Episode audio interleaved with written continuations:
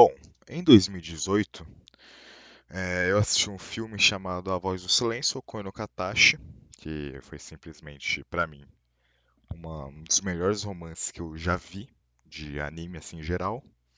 E depois eu fui ler o mangá. Li o mangá, tudo certo, chorei bastante, devo admitir, que é bem, bem impactante, né? Aí eu falei assim, isso aconteceu em 2018. Assim, eu só vou reler esse mangá quando eu tiver ele em mãos. Até que, enfim, o dia finalmente chegou. Bom dia, boa tarde, boa noite você que está ouvindo o MangaCast e esse episódio de Koe no Katashi, o mangá, o volume 1.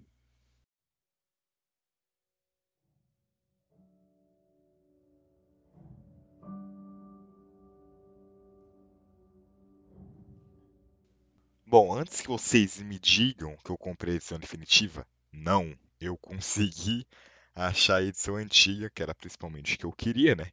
Porque eu não tenho dinheiro para gastar 80 reais em quatro volumes. E esse daqui eu comprei usado por, mano, menos do quadro, assim, metade da metade do preço da edição definitiva. Bom, eu acho que quem tá aqui, principalmente me segue no Twitter, viu que eu consegui as edições antigas de Koe no Katashi. Eu pensei assim, cara, estou há muito tempo sem gravar, e por que não fazer um podcast sobre essa história maravilhosa? Bem, quem acom- acompanha o podcast há mais tempo, que são poucos, sabe que eu fiz um vídeo muito antigo com um amigo meu, apelidado de lixo, sobre Koe no Katashi. Mas eu acho que não ficou muito bom, eu, minhas opiniões eram diferentes, era mais imatura até de certa forma. Então eu resolvi fazer isso novo, já que eu tenho os volumes, eu vou, né, refazer de certa forma. E aqui eu vou fazer diferente. Aqui eu vou começar pelo volume 1 e esse episódio vai ser exclusivo do volume 1. Porém, quando no decorrer dos volumes, que é de 1 até o 7, nessa edição antiga, eu quero fazer até quando eu acho que dá pra fazer um episódio novo, sabe? Então eu não vou fazer por volume, porque eu acho que nem dá, inclusive. Dá talvez, mas não sei se muito. Então, por exemplo, posso fazer esse daqui que vai ser sobre o volume 1 e o outro vai ser o 2 e o 3. Só pra deixar bem claro isso. A vida é uma luta contra o tédio. Diz Shoya, um menino completamente hiperativo, que aparentemente tem problemas mentais e que é um bully. Enfim, eu acho que não tem melhor resumo do que esse para definir a voz do silêncio. Dando um contexto mais geral da história, ah, a gente vê na, nesse livro a visão do garoto chamado Shoya, como eu falei, e que esse menino estuda numa escola, né, como qualquer garoto normal japonês, enfim, até qualquer parte do mundo, até que ele se depara com uma aluna nova, chamada Nishimiya, onde ela tem um problema de audição. Inclusive, esse foi um dos motivos que eu falei a fatídica, fra... fatídica frase, acho que assim que fala, dele que a vida é uma luta contra o tédio. Como esse moleque apresenta problemas muitos de hiperatividade, ele usa a Nishimiya em si como basicamente um bode expiatório. Faz bullying com ela, bullying eu digo bullying mesmo. Inclusive, a parte que mais representa esse bullying absurdo é quando ele faz aquele rolo de papel e grita do lado dela, na orelha dela, exatamente na orelha dela, para testar o nível de surdez dela. É sim, antes você me pergunte, esse moleque é o demônio. E brincadeira maldosa vem, brincadeira maldosa vai. E uma coisa que incomoda mais o Shoya, em geral, é que ela não tem reação. Ela não tem reação perante a imbecilidade que ele faz. A única coisa basicamente que ela faz é pedir desculpa. E é por isso que ele fica falando que é ser de outro planeta. Sim, ele é muito estranho. Eu sei que eu vou, eu vou repetir isso várias vezes aqui, mas chega a ser um bagulho descomunal. De tipo, cara, você tá lendo o negócio e fala, mano, moleque, tu é muito fodido. E a coisa mais irônica disso é que ninguém da sala faz nada. o professor também não faz nada. Inclusive, tem uma parte muito curiosa. Que, cara, é sério, quando eu li aquilo eu fiquei abismado. Que, por exemplo, tem uma competição de, de canto lá na escola dele, porém, como a Nishimiya, para ela ser surda, ela não sabe, ela não tem uma. Ela não sabe afinar a voz dela e cantou desafinada. E aí o moleque começa a imitar ela, ela desafinado, enfim. Até que ele leva uma bronca do professor, né? Nada mais que merecido. Até que ele dá uma bronca e fala: Ah, moleque, não faz mais isso, mas eu te entendo. Ou seja, você vê que não... nem o professor tá aí para isso.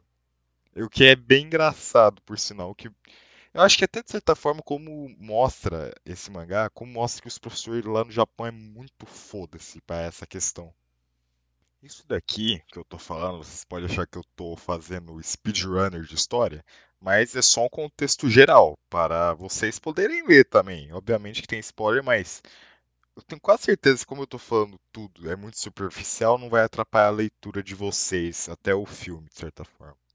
Voltando à história, tem uma parte que é bem pesada até de certa forma, onde a menina, a Nishimi, ela usa aparelhos de ouvido. Eu acho que seria esse que é para auxiliar ela a ouvir as coisas, porque ela não é surda 100%. Com aquele aparelho ela consegue ouvir.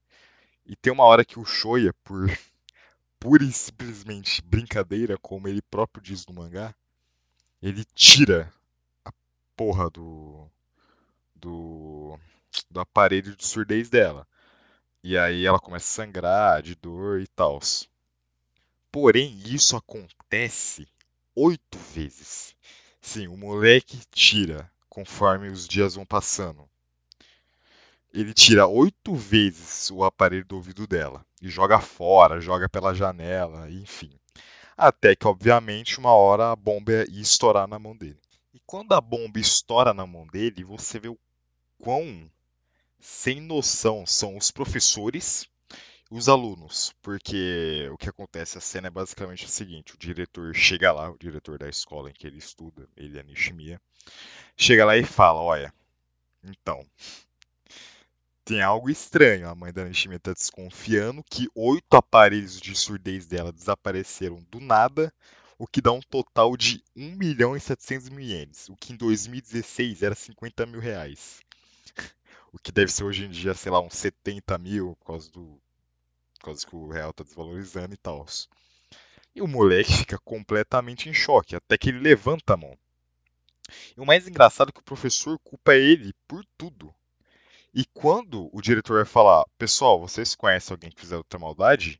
Todo mundo aponta só pro Shoya, sendo que todo mundo participou da, da, da,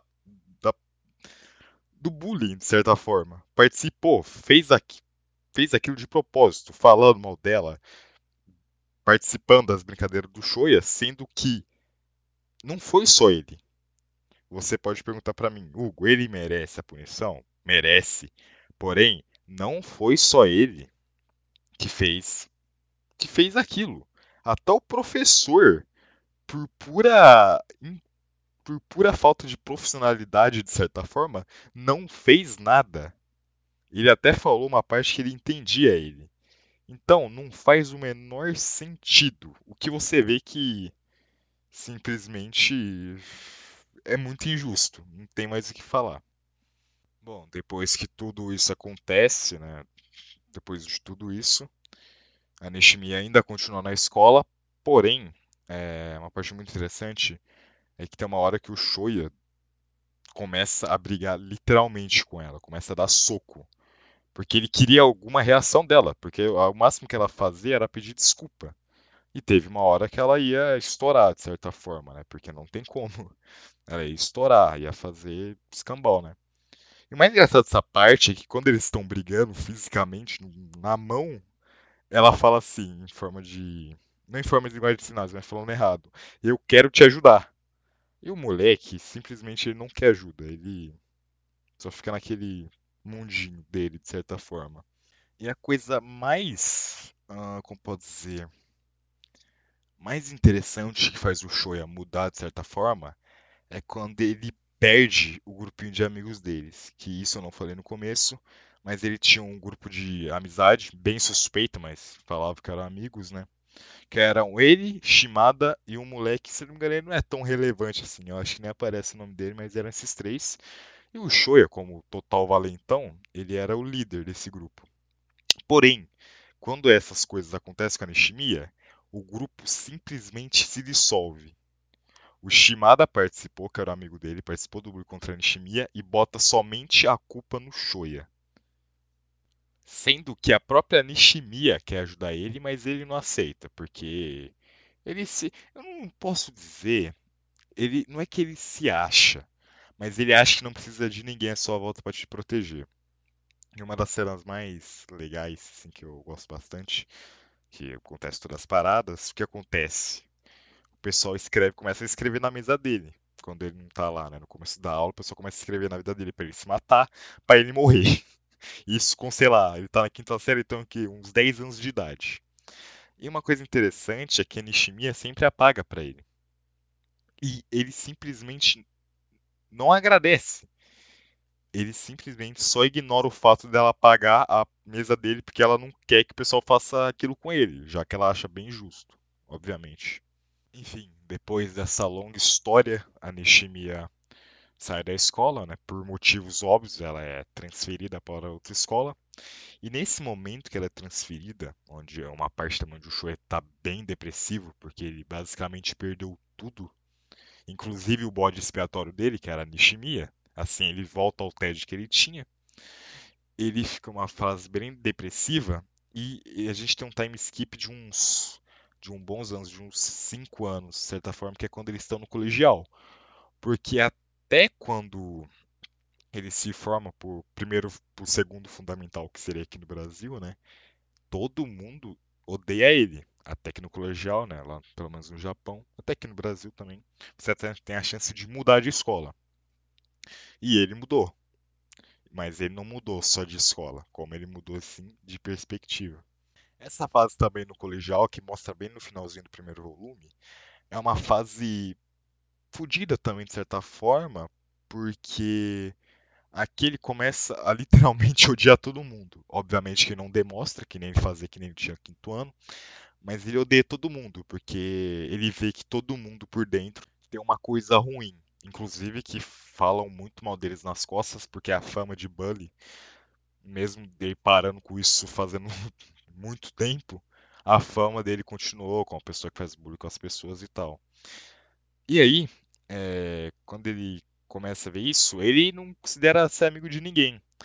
E na sala, por exemplo, quando ele vê o pessoal da sala, são vários X que mostram no rosto das pessoas, mostrando que ali é ninguém é amigo dele e ele não quer se conversar com ninguém também. Ele fica totalmente não introvertido, mas ele prefere se excluir para não fazer mal às pessoas.